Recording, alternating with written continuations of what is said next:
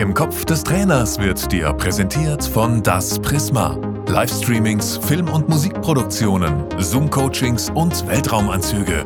www.das-prisma.de Hallo und herzlich willkommen zu einer neuen Ausgabe von Im Kopf des Trainers. Er führte den SSV Ulm sensationell in die Fußball-Bundesliga, war Trainer bei Eintracht Frankfurt in der zweiten Fußball-Bundesliga, zuletzt bis Oktober 2019 Aufsichtsrat bei Hannover 96. Er ist Schweizer, hat deshalb auch natürlich einige Stationen in der Schweiz absolviert, unter anderem bei den Berner Young Boys, beim FC Aarau oder auch im Ausland bei Liechtenstein, da war er Nationaltrainer. Also ein paar Auslandsstationen, ein paar Schweizer Stationen. Deshalb grüezi und ganz herzlich willkommen in die Schweiz. Hallo Martin Andermatt. Hallo, herzlichen Dank. Das äh, freut mich sehr. Einige Stationen habe ich angesprochen. Lass uns direkt mit Ulm einsteigen, weil das einfach so eine wahnsinnige Überraschung war, dass ihr mit diesem kleinen Örtchen es geschafft habt, in die Fußball-Bundesliga aufzusteigen. Das war 1999. Genau. Das war auch die einzige Saison, die Ulm in der Fußball-Bundesliga gespielt hat, in der gesamten Vereinsgeschichte. Deshalb, was ist das eine Bild, das dir noch am präsentesten von diesem, von dieser Aufstiegssaison, von dieser einen Saison in der Fußball-Bundesliga im Kopf ist? Ja, ist sicherlich äh, die Menschenmenge, die dann, äh, als es geschafft war, aufzusteigen, so dieses kleine Wunder, wenn ich dieses Bild noch der Menschenmasse sehe, da war, glaube ich, halb Ulm auf dem Fußballplatz rundherum und die Leute haben sich einfach gefreut.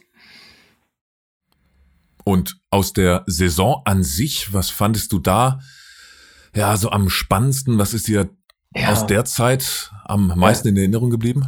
Ja, wir hatten natürlich viele Superlativen, das heißt äh, viele rote Karten, Rostock, dann 9 zu 1 gegen äh, Leverkusen, da ging jeder Schuss rein, aber wir hatten natürlich auch tolle Ergebnisse, sei es auf Schalke, sei es zu Hause knapp 1-0 gegen Bayern München. Und ich muss sagen, das war wirklich eine extrem tolle Mannschaftsleistung, aber eben, wie gesagt, die war aufgebaut auf verschiedenen Faktoren. Aber es war ja eigentlich fast schon abzusehen, dass man mutmaßlich es sehr schwer haben wird, die Klasse auch zu halten, oder? Wie, wie war da die Herangehensweise vor ja, der Saison? Ja, es ist sicher so, dass wir natürlich äh, auch nicht die finanziellen Möglichkeiten hatten, um uns da extrem zu verstärken.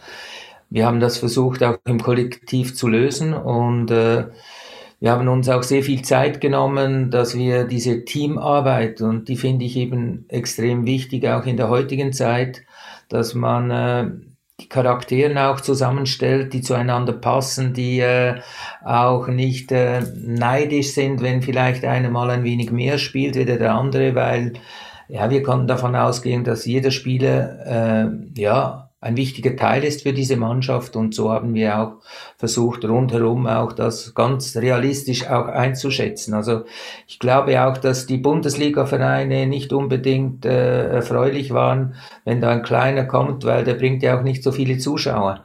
Aber es hat sich dann herausgestellt, dass eben dieser Sympathiefaktor und vor allem dieser Teamgedanke, dass das auch ehrlich rübergekommen ist und das war sicherlich dann extrem hart, dass eigentlich am letzten Spieltag mit 34 Punkten musstest du absteigen.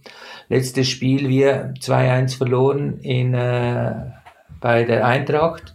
Und gleichzeitig unser Konkurrent hat dann 3-0 Hansa Rostock gewonnen auf Schalke. Das war sicherlich äh, für uns äh, ja eine bittere Pille am Schluss. Auf der anderen Seite kann die Mannschaft sicherlich auch äh, das ganze Umfeld, wenn ich denke, was wir da äh, ausgelöst haben für Jahre nachher. Leider kam dann halt ein wenig die andere Planung dazu. Aber äh, ja, es war wirklich eine tolle Sache. Was lernt man aus so einer Situation als Trainer, wenn man den bitteren Gang eben antreten muss und absteigt mit seiner Mannschaft? Ja, das sind äh, sicherlich immer wieder so Situationen.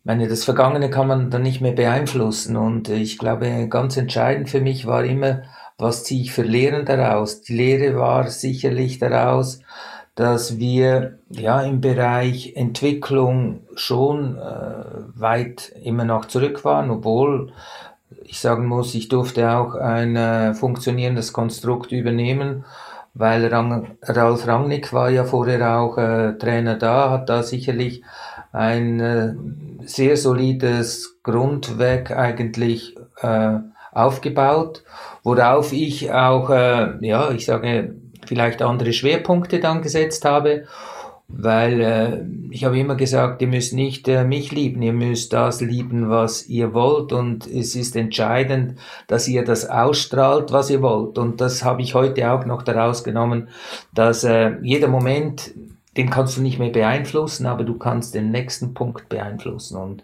ich glaube äh, eben eine gewisse Demut auch an den Tag zu legen und trotzdem äh, sehr zielorientiert zu arbeiten, das finde ich schon auch ganz wichtig wenn du Ralf Rangnick ansprichst, der hat ja damals in Ulm mit Viererkette gespielt, hat ein wirklich aggressives, ein ballorientiertes Pressing schon spielen lassen. Mhm. Ulm wurde damals unter Rangnick in der Presse unter anderem wörtlich als Insel des modernen Fußballs bezeichnet oder eine andere Schlagzeile war Siegeszug des Systems oder Ulm, sie spielen wie die Weltmeister. Ganz konkret, was hast du von Ralf Rangnick vorgefunden, was neu für dich war? Mhm. Und als zweites, was kanntest du schon aus der Schweiz? Also zuerst mal mit äh, Ralf hat mich natürlich auch zu einem Freund in der Schweiz eine enge Verbindung. Wir haben uns da getroffen und äh, wir haben uns da extrem ausgetauscht, auch äh, im Prinzip waren wir an der Bar äh, und haben eigentlich zweieinhalb Stunden miteinander über Fußball gesprochen, links und rechts. Ich weiß nicht mal, wer, ob das hübsche Frauen, keine Frauen, ob weiß nicht, wer da war. Also uns hat eigentlich so diese ja, Entwicklung des Fußballs interessiert. Und was ich sagen darf, eben, ich musste ihm dann sagen, du, Viererkette ist für uns in der Schweiz kein Problem, weil wir hatten auch mit Roy Hodgson einen sehr, sehr ähm, guten äh, Mann, der zuerst mal bei Neuchâtel Xamax Trainer war und dann nachher die Schweizer Nationalmannschaft übernommen hat. Und wir haben da schon in der Ausbildung immer in der Zone Viererabwehr und dann natürlich auch von Italien her der Einfluss von Arrigo Sacchi. Und das waren so Ansatzpunkte, die wir natürlich auch an diesem Abend sehr, sehr intensiv äh, miteinander auch ausdiskutiert haben. Und gab's aber den Aha-Augenblick, wo du gesagt hast, ah, das, was Rangnick gerade gemeint hat, das ist tatsächlich Neuland für mich? Ich habe ihn, ich sage immer, ich lerne jeden Moment etwas. Ich glaube, es hat immer auch mit Begriffen zu tun, weil der eine hat vielleicht andere Begriffe, die er äh, sagt, aber ich sage, das Spiel im Raum, die Viererkette, die Pyramidenbildung, äh, das schnelle Umschaltspiel, das Kompaktspiel, dass äh, ja, das Spiel, das 4-4-2 in der Raute, eben wie gesagt, das war für mich nichts Neues, das darf ich wirklich sagen. Aber sicherlich auch seine Ansichten in der Planung, wie man äh, etwas plant und ich, ich konnte sicherlich auch, war ja auch noch ein junger Trainer, sehr viel auch daraus nehmen für die Zukunft. Die Viererkette hat ja damals, ja, die oft gespielte Abwehrformation mit einem Libero, mit einem Vorstopper abgelöst. Mhm. Für Ralf Rangnick bedeutete aber trotzdem auch Viererkette zu spielen, dass sich einer der beiden Innenverteidiger immer hinter den anderen fallen lässt. Also der ballferne Innenverteidiger ist immer ein bisschen näher am eigenen Tor als Absicherung. Siehst du das heute auch noch oder spielt man heute die Viererkette, ähm, wenn man auf die Innenverteidiger schaut, mehr auf einer Linie, als das Rangnick damals zum Beispiel in Ulm umgesetzt hat. Ja, es ist natürlich interessant, wenn ich heute von einem Innenverteidiger spreche, dann kommt die erste Frage, kann er hinten rausspielen, oder? Und für mich ist halt immer noch äh, die Reihenfolge eine andere. Also als Innenverteidiger muss ich zuerst mal verteidigen können. Das heißt, ich muss meine Nebenspieler im Zentrum auch führen, sehen. Ich muss auch Vertrauen aufbauen. Und deshalb ist gerade die Viererkette auf der Linie ist natürlich auch sehr modern angedacht gewesen, weil man ja dann auch gemeinsam rausrücken konnte. Äh, die Stürmer natürlich dadurch auch äh, ja, gezwungen wurden, dass sie diesen Laufweg mitmachen müssen. Sie konnten dann nicht vorne beim letzten Mann stehen. Und dann äh, kommt es natürlich immer wieder darauf an, äh, in welcher Position, wo der Ball sich befindet, wie man dann äh, absichert, ob man dann tiefer ist. Eine. Es gibt ja die verschiedensten Möglichkeiten, wie man eine Viererkette auch äh, trainieren kann. Aber wichtig ist, dass die Spieler immer wieder Lösungen haben. Im Moment sehe ich, was ich gesehen habe, ist wirklich äh, an der Europameisterschaft die Italiener auch sehr, sehr diszipliniert äh, die Viererkette angewendet und eben auch dieses gemeinsame Miteinander Lösungen suchen, auch im Defensivverbund, nicht nur im Offensivverbund. Das ist sicherlich ein Faktor, den man, das sage ich, äh, ja, ganz, da muss ich mich ja daraus mit einem auseinandersetzen, weil Defensivarbeit ist Trainerarbeit. Und Offensivarbeit, da kann ich viele Laufwege beschreiten, aber es ist eben dann auch mit der Qualität der Spieler hat es dazu äh, zu tun, dass man dann im richtigen Moment am richtigen Ort ist. Und ich glaube aber, dass man Defensivarbeit kann man auch vermehrt trainieren. Das ist eben auch mit, mit äh, ja, der Absicherung mit den Pyramiden, mit äh, auf der Linie sich bewegen, ballwärts weg und dann halt, äh, wie soll ich sagen, äh, äh, wie ein, ein Okay-Haken zu machen, wo sich die befinden. Und das ist eigentlich auch etwas, was ich immer wieder aus Standbildern mache, meine Passübungen, wie meine äh, Entwicklung mit Spielen ruhen darauf, mal ein Standbild zu sehen und welche Passformen benötigt man, um in diese Räume zu kommen oder was muss man tun, damit die Bälle eben nicht in diese Räume kommen, um von der Abwehrarbeit zu sprechen. Verstehe ich dich dann richtig, dass wenn du sagst, die Innenverteidiger sollten in erster Linie verteidigen, dass die heutzutage ein bisschen zu offensiv geschult, ausgebildet werden schon in den NLZs, dass die eher auch die Fähigkeiten eines Sechsers haben müssen als Spieleröffner? Ja, ich, ich sage, ich möchte jetzt nicht das eine ausschließen und das andere nicht machen, aber ich glaube, die Reihenfolge müsste schon auch bestimmt werden, dass ein Verteidiger in erster Linie zuerst mal das 1-1 beherrschen muss, äh, dass er auch nach dem Abspiel sich anbieten will, das ist auch ganz klar, aber auch das Gespür im Raum zu haben und das Wissen zu haben, dass 84 Prozent der Tore im eigenen 16er erzielt werden, also heißt es, ich muss diesen Raum verteidigen können. Und in zweiter Linie ist dann klar, dass das spricht dann auch die Qualität dieser guten äh, Spiele dann an, dass sie dann auch in der Spielorientierung Entwicklung, Aufbau, dass sie da natürlich dann auch äh, einiges äh, ja, dazulernen oder, oder weiterentwickeln können. Aber ich glaube eben, für mich ist die Reihenfolge auch so. Oder? Der Torwart, ich bin ja kein Torwarttrainer, aber wenn der Torwart den Ball nicht hält, dann können wir noch so gut hinten rausspielen. Also ist auch da die, für mich die Reihenfolge. Aber wie gesagt, das eine schließt das andere nicht aus. Hast du denn ein Beispiel von einem berühmten Innenverteidiger, der deiner Meinung nach ja, vielleicht noch ein paar Defizite hätte im, äh, im 1 gegen 1 dafür ein viel besserer Aufbauspieler ist, den du gesehen hast im Fernsehen oder live? Ja, ich, ich, ich habe ja einige im Kopf, aber ich würde jetzt da einem äh, Unrecht tun. Vielleicht äh, hat es auch mit der situativen äh, äh, Aktion zu tun. Also ich glaube einfach, dass man auch das Vertrauen äh, einem Verteidiger auch schenken kann. Ich glaube auch, es wäre nicht sinnvoll für, für einen Spielaufbau, wenn beide zentralen Innenverteidiger immer den Ball möchten. Also einer muss ja auch, ganz salopp gesagt, der sein, der einfach niemand getraut sich an ihm vorbei. Und der zweite, eben diese Ergänzung in einem Team, dass der dann davon profitieren kann, dass er abräumt, den anderen vielleicht Angst und Schrecken verbreitet und der andere dann halt dadurch auch das Aufbauspiel. Jetzt auf der anderen Seite, wenn ich das aber weiß als Trainer, ja, dann weiß ich vielleicht auch im taktischen Bereich, okay, der, der das Aufbauspiel macht, ist für diese Mannschaft wichtig, also stellen wir den dann eher zu. Also immer, ich sage, für mich ist immer die Empathie, also dieses Hineinfühlen in Situationen ein ganz wichtiger Aspekt für einen Trainer.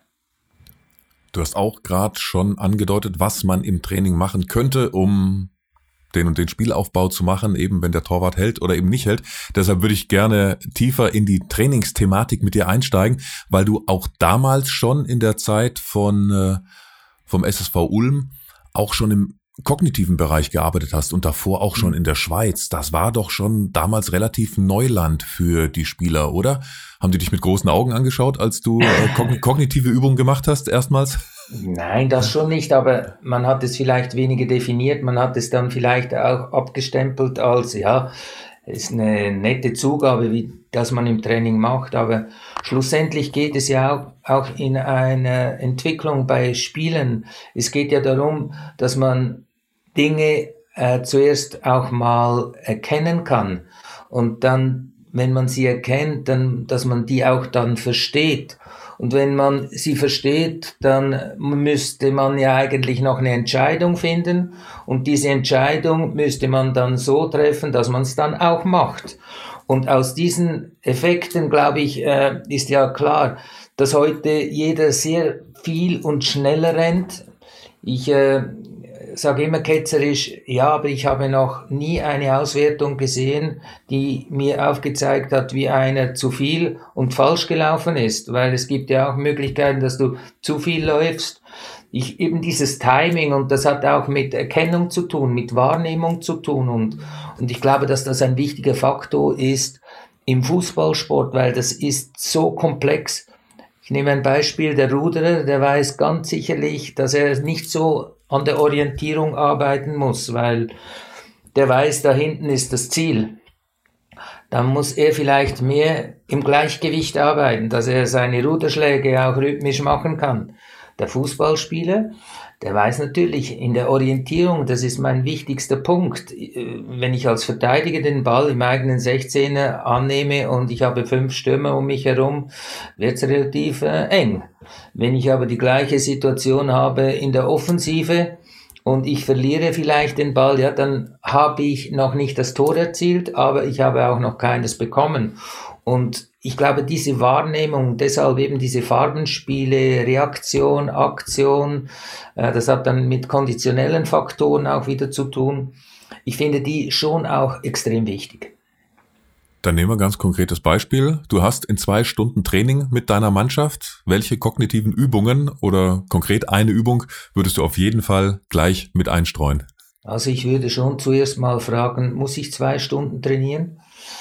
Äh, nee, in zwei Stunden, in zwei Stunden. Also du hast jetzt wenig Vorbereitungszeit, das heißt, du musst jetzt ad hoc entscheiden, okay, diese und diese kognitive Trainingsübung nehme ich nachher auf jeden Fall mit. Ja, das kommt natürlich auch immer in Passformen. Also da kann ich auch, äh, wenn ich zu zweit trainiere, dann trainiere ich die Wiederholung. Wenn ich aber zu dritt, zu viert, ich würde kleine Übungsformen wählen, zwei gegen zwei, drei gegen drei, äh, drei gegen zwei auch das 5 gegen 2, das ist sicherlich interessant, wenn man es so spielt, dass die zwei drin nicht äh, nur die ganze Zeit veräppelt werden, sondern dass die zwei drin wissen, weshalb sie voll Tempo machen müssen, damit die außen unter Druck die Technik auch anwenden können.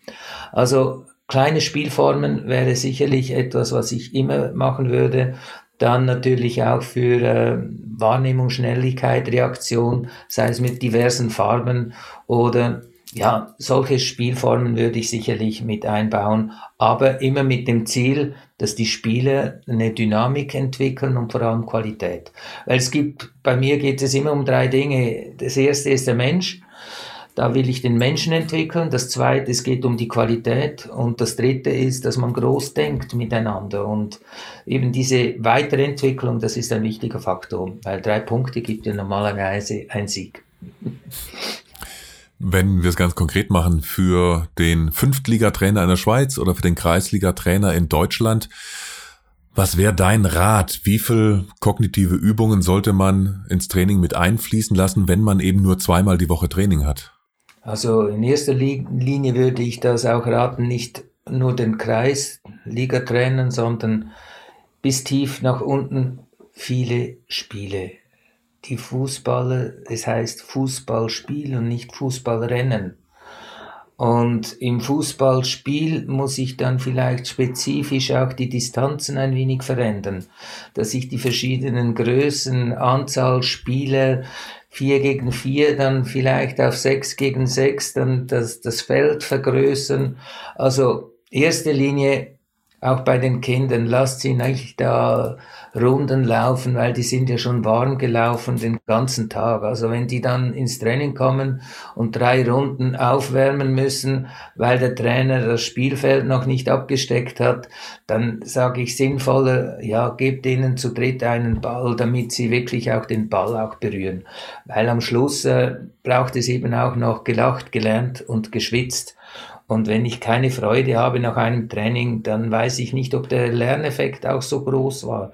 Und vor allem, die Übung sollte auch das Herz und die Seele der Spieler erreichen. Und wenn ich es gut mit den Spielern meine, ja, dann suche ich sicherlich auch Übungen raus, wo sie etwas lernen, wo sie etwas leisten und wo sie aber auch Freude daran haben. Wenn ich das richtig recherchiert habe, hast du auch eine DVD für Lauftechnik mhm. gemacht. Wie kann man denn als Trainer auch bis runter in die, in die untersten Ligen feststellen, ob mein Spieler schlecht läuft? Ja, es hat sicherlich äh, eine, auch mit Erfahrung zu tun. Aber ich glaube einfach, wenn, wenn ich sehe, wie viele auf dem Hinterfuß laufen oder ich, ich gehe mit meinen Enkelkindern spazieren über die Wiese, äh, dann mache ich das bewusst weil äh, ich weiß nicht, ob ich mit einer Profimannschaft noch über ein Feld laufen kann, ohne dass sich vielleicht jemand äh, den Fuß äh, nicht brechen, aber vielleicht die Bänder reißen würde. Ich glaube, das hat eben auch ein wenig mit Adaption zu tun, auch mit, mit dem Training. Und ich glaube einfach, dass äh, eine gute Laufkoordination auch dazu verhilft. Und die ist dann nicht geschult auf XY, sondern auf jeden Einzelnen, dass man da auch halt schnelle Füße macht, dass man äh, gerade für die Technik äh, wichtig, weil am Schluss kann der Ball vielleicht äh, auf einem Dreckhügel kann eine andere Richtung nehmen, damit äh, ich agil bin, auch in der Fußtechnik drin. Und äh, dass man aber fußballspezifisch das trainieren muss, weil ich habe auch nicht gesehen, dass ein Marathonläufer stundenlang rückwärts läuft. Also das habe ich auch nicht gesehen. Deshalb finde ich es wichtig, dass man fußballspezifisch auch das Konditionstraining macht. Aber wenn man über Lauftraining äh, spricht, also um quasi eine Laufanalyse mhm. irgendwie auch noch äh, zusätzlich zu machen oder eben den Laufstil der Spieler zu verbessern, mhm kann man schon einen anderen Untergrund wählen. Würdest du das schon eher empfehlen oder ist es, wie du es gerade schon angedeutet hast, äh, zu riskant, weil man sich die Haxen bricht? Nein, ich finde, ich finde das eben, gerade wenn, wenn man das dann äh, dementsprechend auch weiß, die verschiedenen Muskulaturen auch im Fußgelenk, sei es in den Beinen auch trainiert, dann muss ich weniger Angst haben, dass ich äh, Spiele dann auch äh, die den Fuß verdrehen. Ich, ich war eben auch für die FIFA in vielen Ländern, auch in Afrika und, und ich sehe ja immer das Speed, auch die Technik. Ich glaube, Kreativität muss man da auch nicht äh, allzu viel beibringen. Aber was halt ist, auf allen Bodenbelägen auch die richtige ja, Antwort zu haben. Und ich glaube, wenn die jetzt die ganze Zeit in Afrika in den äh, schönen Kunstrasen trainieren würden, äh, das ist dann eine andere Belastung und ich glaube einfach, dass man eben auch auf die Bedingungen auch Rücksicht nehmen muss, was man hat vor Ort. Und ich kann mich erinnern, äh, als ich auch nach Young Boys Bern kam, ist natürlich Kunstrasen. Äh, zuerst suchst du jetzt Lösungen oder jammerst du? da ging es darum, um Lösungen zu suchen und da ist halt auch etwas anderes. Du musst dann halt auch direkter anspielen, weil der Ball äh, gibt wenige Spiele, die das wirklich große Gespür haben, Kunstrasen und Rasen dann auch diese technische Feinheit zu haben, dass man den, den Ball auch in den Raum spielen kann. Also war das Direktspiel entscheidend. Ich glaube auch, dass äh, das Abbremsen, dass äh, ja, äh, die Unterlage natürlich ganz anders war zum Trainieren, aber das musste man auch anpassen. Dann musste man vielleicht auch die körperlichen äh, Faktoren berücksichtigen. Dann wurde sehr viel Planks gemacht, weil die, äh, der Übergang zwischen Oberkörper und untere Extremitäten, die hängt irgendwo dann in der Mitte zusammen und man musste dem auch äh, ja, äh, Rechnung tragen, damit man eben diese, diese Verletzungs einfach vorbeugen kann. Und ich glaube, das ist eben auch ein wichtiger Faktor, dass äh, ich will ja eigentlich gesunde und fitte Spieler, also muss ich mich mit dem auseinandersetzen, was ich mache. Also auch, wie man das im Trainingslager dann gerne macht, eben mal einen Strandlauf um eben einen anderen Untergrund zu haben, um sich daran zu gewöhnen, aber eben nicht nur laufen, sondern vielleicht am Strand eine Runde Fußball spielen. Das vielleicht auch äh, regelmäßig ja. einstreuen. Oder Beachvolleyball spielen, wo man ja, auch äh, im Sand sich bewegen muss. Ich glaube, das, das hat eben auch eher auch die Abwechslung, der Fun-Faktor zu tun. Aber wenn ich dann immer wieder sehe, wie viele Leute zu Beginn der Saison Laktatwerte messen, dann sehe ich äh, in den Masken rumspringen, um, um äh, die Sauerstoffaufzunahme äh, zu äh, messen.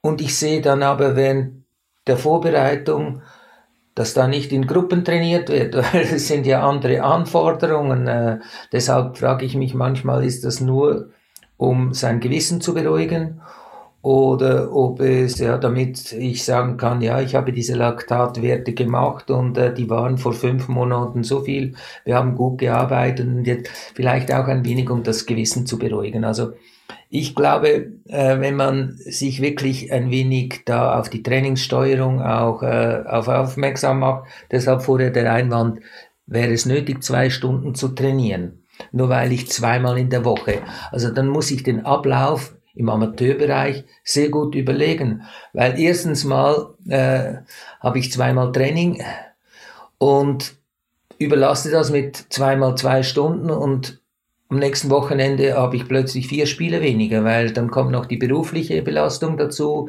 Dann, äh, und, und bei jungen Spielen, ich weiß nicht, ob die Konzentrationsfähigkeit bei äh, 19-Jährigen zwei Stunden groß ist. Also wie gesagt, deshalb vermehrt Spiele, äh, wo man alles einpacken kann. Und eine Frage, die ich jedem Fußballlehrer stelle, ist, was ist deine härteste Übung, die du im Repertoire hast, durch die deine Spieler durch müssen? Ich müsste sagen, meine Trainings sind allgemein äh, sehr fordernd. Also ich weiß nicht körperlich, kann man äh, sicherlich äh, Box-to-Box-Läufe machen. Ob das sinnvoll ist, äh, weiß ich eben äh, schon, dass sie nicht so sinnvoll sind, dass man das anders lösen kann. Ob ich Machtspiele ausüben will, damit ich zeigen kann, wer der Chef ist, das ist was anderes. Aber ich erwarte eigentlich viel etwas anderes, dass sie jedes Mal an ihre Leistungsgrenze gehen, auch bei den Passübungen, dass nicht nach dem Abspiel jeder glücklich ist, dass er der Ball angekommen ist, sondern nach dem Abspiel nochmal eine dynamische, schnelle Bewegung zu machen. Auf das lege ich viel, viel mehr Wert und da bin ich viel äh, intoleranter, sage ich mal, wenn sie dann die Übung nicht in maximalem Tempo aus, ausüben. Hast du ja schon mal machen müssen, diese Machtdemonstration als Trainer, um zu zeigen, ich bin der Trainer, liebe Mannschaft? Also, nein, habe ich nicht gemacht. Ich hab's, wenn ich es gemacht habe, habe ich äh, meinen Kollegen, der dann eher auf die Fresse bekommen hat, machen lassen. Nein, es geht einfach darum, zwischendurch braucht braucht man schon auch diese no normale, ja, über die Grenze mal gehen. Und wenn ich die feststelle, das geht nicht, dann müssen wir auch das Gespräch suchen, weil ich will ja mit den Spielen Erfolg haben. Ich will, ja, aber sie, nach solchen Einheiten will ich sie aber, am nächsten Tag will ich sie aber trotzdem auch wieder haben. Ich glaube schon, dass, äh, dass man die Spiele sehr hoch fordern kann, äh, aber auch der Sinn und Zweck äh, wird heute ja schon mehr erfragt und äh, ich glaube, das ist ein wichtiger Faktor auch, dass äh, die Spieler auch mit ins Boot nimmst, was du vorhast und äh, dass sie dich aber auch spüren, wenn, wenn sie die Übung nicht zu, zu Zufriedenheit, nicht nur von mir, auch von ihnen machen. Ja, ich, ich glaube einfach nicht, dass wir so dekadent sind in der heutigen Zeit, dass wir nicht merken, wenn wir uns selber belügen. Also ich glaube immer noch nicht daran, dass wir das machen können.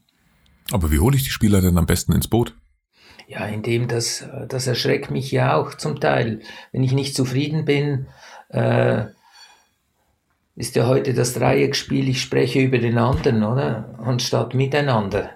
Und ich glaube, das ist ein wichtiger Faktor. Und deshalb ist es erschreckend, wenn ich heute auch junge Spieler frage, wann habt ihr euer letztes Gespräch mit dem Trainer gehabt? Ja, dann ist es vielleicht richtig vor einem halben Jahr, oder? Und sonst äh, erklärt man die Übung. Deshalb bin ich manchmal ein wenig äh, sarkastisch unterwegs und sage, ja, bist du jetzt ein Trainer oder bist du ein Übungsleiter?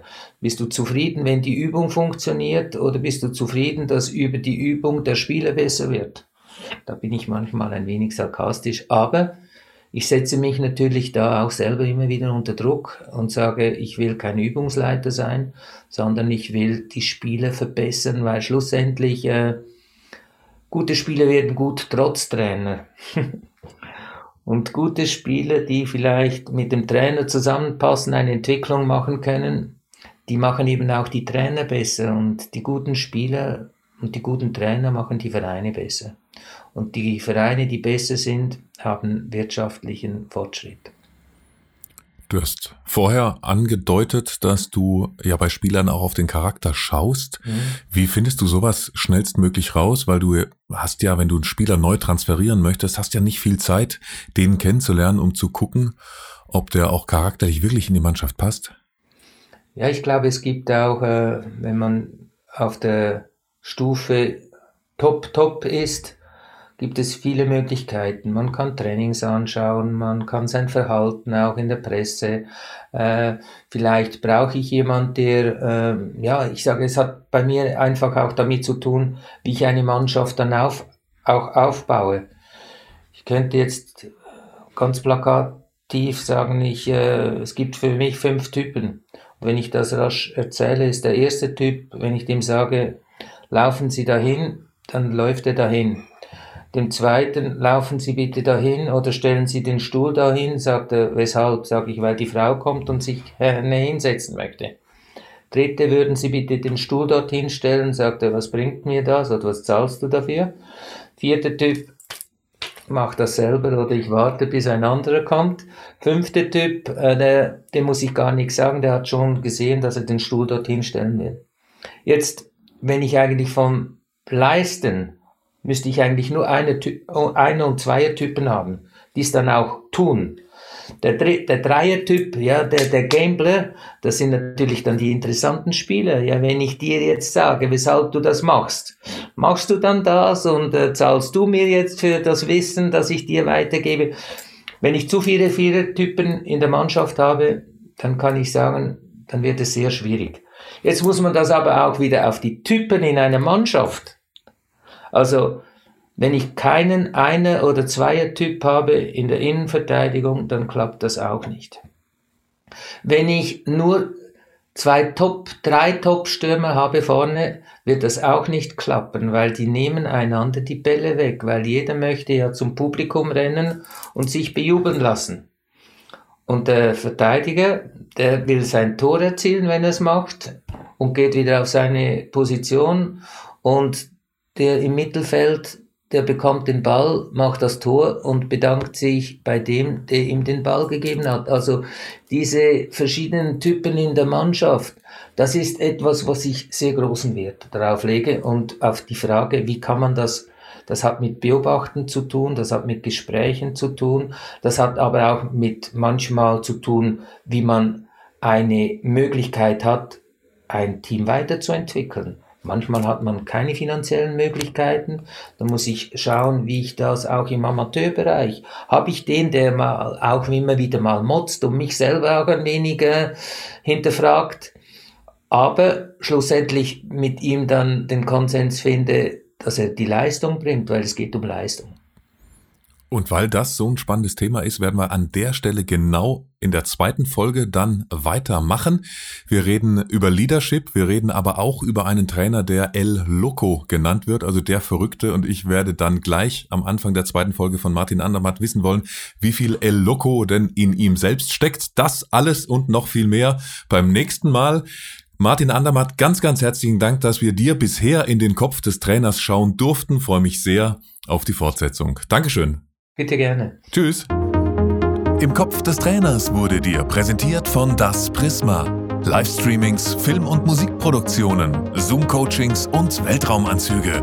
www.das-prisma.de